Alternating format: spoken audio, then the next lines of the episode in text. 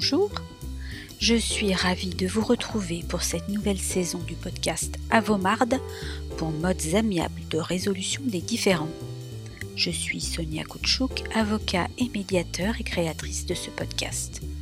Je voulais vous remercier d'avoir été nombreux à écouter les épisodes de la saison 1 et à me faire un retour très positif des thèmes abordés. Je continue donc dans ce choix d'expliquer ce que sont les modes amiables ou la justice amiable et les raisons pour lesquelles faire le choix d'un de ces processus est préférable à un procès. Je voulais aussi vous proposer de partager ce podcast, de laisser des commentaires et des étoiles pour qu'il soit mieux référencé et cela permettra à d'autres de le connaître. Pour commencer cette nouvelle saison, nous allons nous intéresser à la question fondamentale comment réussir sa médiation. Alors vous êtes prêts? C'est parti Qu'est-ce qui fait une bonne médiation ou une médiation réussie? En ma qualité de médiateur, c'est pour moi le moment d'échange constructif entre les médiés qui déclenche le déclic. Souvent, cela prend la forme d'un constat lorsque tu disais ou faisais cela, en réalité, tu le faisais pour une bonne raison que je n'avais pas comprise. Je pensais que tu le faisais uniquement pour te venger, pour m'ennuyer, pour m'énerver, pour me contrôler, etc. C'est donc le moment de prise de conscience de l'autre, de son altérité, c'est-à-dire de la reconnaissance de l'autre dans sa différence. Bien souvent, on analyse un fait, une remarque, une situation à travers son propre prisme, son biais de perception nous pensons savoir ce que l'autre pense. Un biais cognitif est une distorsion, une déviation que subit une information en entrant dans notre système cognitif, c'est-à-dire que le sujet que nous sommes sélectionne ou trie des informations à l'entrée et à la sortie. La liste des biais cognitifs serait trop longue à vous faire, mais je vais vous donner quelques exemples qui vont vous éclairer. Le biais de confirmation par exemple, qui a la tendance à valider ses opinions auprès des instances qui les confirment et à rejeter d'emblée les instances qui les réfutent.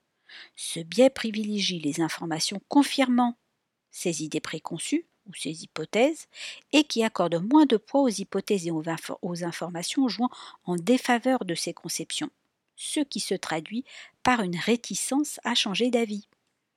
Le biais d'engagement elle a tendance à poursuivre l'action engagée malgré la confrontation à des résultats de plus en plus négatifs.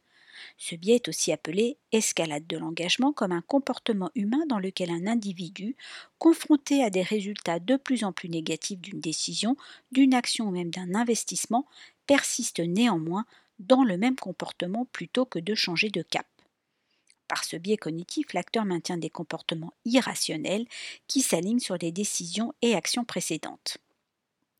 Il y a également l'effet d'ancrage bien connu comme la tendance à ne pas se départir de sa première impression et qui pousse à se fier à l'information reçue en premier dans une prise de décision. Par exemple, négocier le prix d'une maison sur la base d'une somme de départ suggérée par un ingérant immobilier plutôt que sur une évaluation objective de la valeur de la maison. Vous comprenez? Chacun de nous est confronté sans le savoir à ces biais qui déforment notre perception du réel. Ces biais sont en général inconscients et peuvent conduire à des erreurs de perception, de raisonnement, d'évaluation, d'interprétation logique, de jugement, d'attention, ainsi qu'à des comportements ou à des décisions inadaptées. Vous comprenez tout l'intérêt pour le médiateur qui est évidemment un facilitateur de dialogue, mais qui doit aussi se méfier de ses biais et chercher à rééquilibrer le discours pour savoir ce qui se cache derrière ses biais ou ses préjugés. C'est la raison pour laquelle j'insiste souvent sur l'aspect préparatoire, sur lequel je vais revenir dans un instant. Le second point pour réussir une médiation est qu'il faut avoir envie. Il faut bien entendu savoir ce qu'est la médiation, en quoi elle consiste et pourquoi elle est préconisée par exemple par le juge alors que vous aviez entamé une procédure judiciaire en étant sûr de votre bon droit. L'avocat est désormais tenu, par le règlement intérieur national de sa profession, de proposer à son client un mode amiable si celui-ci permet une résolution de son litige. C'est l'article 6.1. Lorsque la loi ne l'impose pas, il est recommandé à l'avocat d'examiner avec ses clients la possibilité de résoudre leurs différends par le recours aux modes amiables ou alternatifs de règlement des différends, préalablement à toute introduction d'une action en justice. Je vous l'ai dit dans mes précédents podcasts, on ne peut pas imposer une médiation. Le principe est le volontariat. Il faut donc avoir envie de renouer un dialogue, de trouver une solution amiable, de comprendre pourquoi on en est arrivé là, d'avoir des réponses de l'autre. Mais il faut aussi être bien préparé, savoir ce que l'on attend d'une séance de médiation, ce que l'on va dire, quel est le message que l'on veut faire passer, mais aussi s'attendre à ce que l'autre puisse aussi vider son sac des émotions.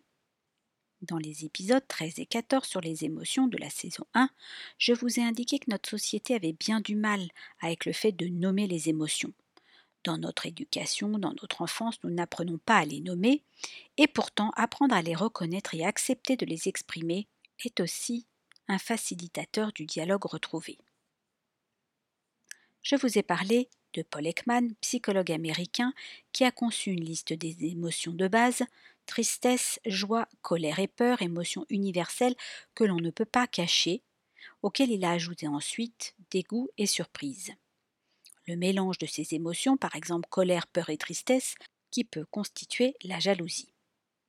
Je vous invite également à consulter la roue des émotions de Plutchik, outil qui permet d'identifier le besoin qui s'exprime à travers l'émotion, l'émotion du latin imovere, ce qui met en mouvement, derrière l'émotion se cache en effet l'expression d'un besoin. Robert Plutchik, qui est un professeur de psychologie américain, a déterminé une méthode de classification des réactions émotives générales, lui distingue huit émotions de base la joie, la peur, le dégoût, la colère, la tristesse, la surprise, la confiance et l'anticipation. Par exemple, la peur exprime un besoin de sécurité. La colère pourrait exprimer un besoin de respect et de considération, tandis que la tristesse est un besoin de réconfort et la joie exprime parfois un besoin de partage. Nos émotions sont comme des témoins qui s'allument en lien avec la satisfaction une ou non de nos besoins. D'ailleurs, pour Marshall Rosenberg, père de la communication non violente, tout conflit est l'expression tragique d'un besoin insatisfait. Il y a donc un lien évident entre nos émotions et nos besoins.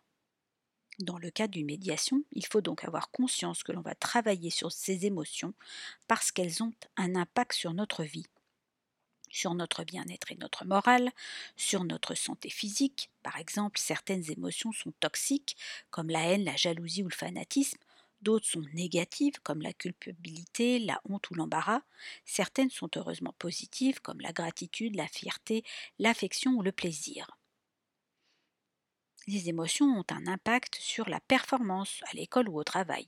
Les émotions positives comme l'amour, la confiance, la gratitude, l'approbation, la fierté boostent nos performances tandis que nos émotions négatives comme la nostalgie, l'embarras, la honte, la méfiance, la culpabilité les diminuent.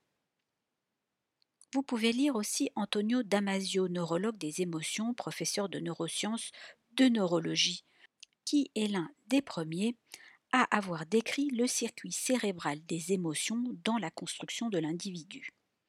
Il décrit notamment le rôle essentiel des émotions dans la réflexion, dans la prise de décision, le sens moral ou les relations. Selon lui, ni bonnes ni mauvaises, les émotions sont agréables ou désagréables et sont le reflet de nos souhaits et de nos besoins profonds. Dans nos besoins, nous pouvons nous référer à Maslow psychologue américain qui a lui classé les besoins humains par ordre d'importance en cinq niveaux hiérarchisés. Vous les connaissez certainement, les besoins physiologiques, la faim, le sommeil, le contact corporel, les besoins de sécurité, protection, stabilité, ordre, sentiment de propriété, les besoins d'appartenance, affection, vie familiale, amitié, relations sociales, les besoins d'estime des autres et de soi-même, reconnaissance, réussite, confiance en soi, le besoin de se sentir utile. Et enfin, les besoins d'accomplissement, créativité, développement personnel, autonomie, vie intérieure. L'intérêt de ce modèle réside dans le lien mis en évidence entre les motivations d'une personne et l'insatisfaction de certains de ses besoins. La prise en compte de la satisfaction des besoins de chaque personne et la reconnaissance et la prise en compte des besoins de l'autre peuvent favoriser l'instauration d'un bon climat et évidemment en médiation, c'est ce que l'on recherche. Vous pouvez aussi regarder du côté de Manfred Maxniff qui classifie aussi les besoins humains fondamentaux, lui en cinq chapitres subsistance, protection, affection, compréhension, participation, loisir, création, identité et liberté. Enfin, les émotions ont un impact sur les relations avec les autres, puisque certaines émotions rapprochent tandis que d'autres éloignent. Vous comprenez donc que l'on ne peut pas se passer de cette étape en médiation. Dès la première phase, à savoir celle de détermination de ce qui s'est passé pour en arriver là, bien souvent je constate que les mots vous manquent pour décrire avec précision ce que vous ressentez. Lorsque je pose la question, lorsque votre femme, votre partenaire, votre frère vous dit cela, qu'est-ce que vous ressentez? Qu'est-ce que cela vous fait? Les médias ne sont pas habitués à ces questions et ont des difficultés à exprimer ce qu'ils ressentent. Je vous conseille donc de prendre une liste de vocabulaire des émotions pour savoir précisément comment vous vous sentez. Vous sentez soucieux, inquiet, stressé, peureux, craintif, préoccupé, paniqué, anxieux, effrayé, nerveux, atterré, menacé, méfiant, pessimiste, tendu, intimidé, sur la défensive, vous voyez, tout ce que l'on peut dire sur par exemple la peur. Et puis ensuite, justement sur cet exemple de la peur, qu'est-ce que vous ressentez physiquement? Votre cœur bat vite, vous respirez mal, vous avez envie de fuir, ce sont vos sensations, votre ressenti. Quels peuvent être vos besoins immédiats? Pleurer, crier, fuir peut-être. Quels sont vos besoins profonds?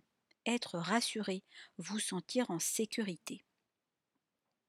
Je vous renvoie à l'épisode 2 de la saison 1 pour savoir comment se déroule une médiation, mais vous comprenez qu'il est nécessaire de ne pas négliger cette phase qui permet une bonne compréhension du contexte, des biais et qui permet de passer à l'étape suivante, qu'est-ce qui est important pour vous? C'est parfois évident et le médiateur vous aide à l'exprimer, mais parfois ce sont les besoins cachés, les besoins derrière les postures affichées, vos moteurs silencieux ou vos motivations par exemple un besoin de reconnaissance d'un père dans son rôle éducatif ou un besoin de la mère d'estime de soi parce qu'elle s'est sentie déconsidérée. Lors des séances, vous le savez, chacun s'exprime, mais il faut pouvoir communiquer efficacement de manière non violente et en médiation, on utilise les préceptes de Rosenberg.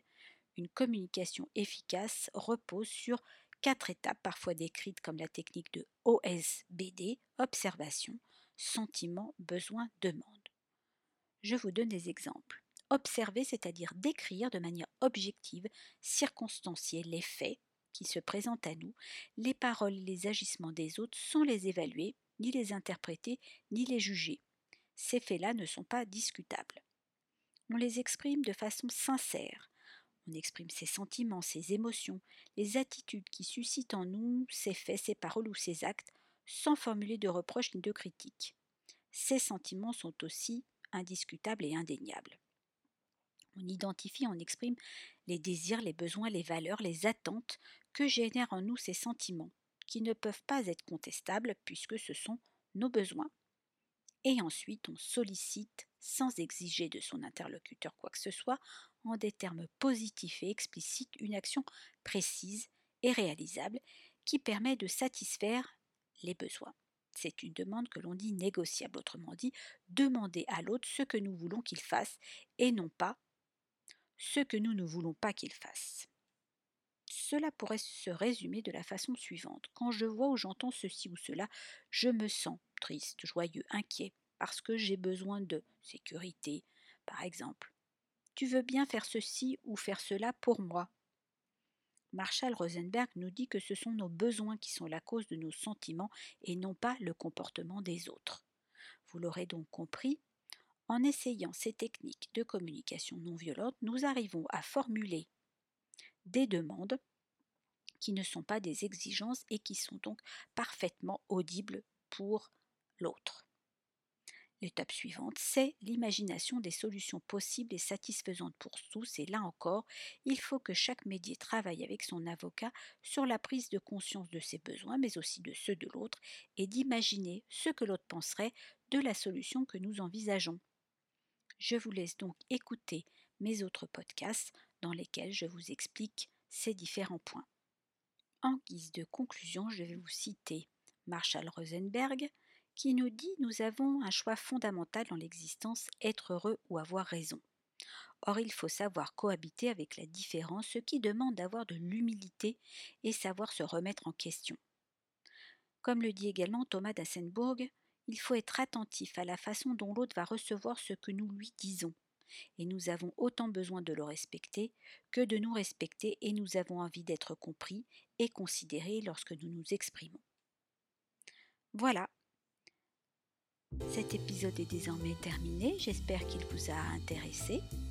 Je vous propose de réécouter les épisodes de la saison 1 si vous en ressentez le besoin après avoir écouté cet épisode. Et je vous rappelle que vous pouvez toujours me suivre sur les réseaux sociaux, LinkedIn ou Instagram et me laisser des commentaires ou des suggestions pour les prochains sujets. Merci, à bientôt.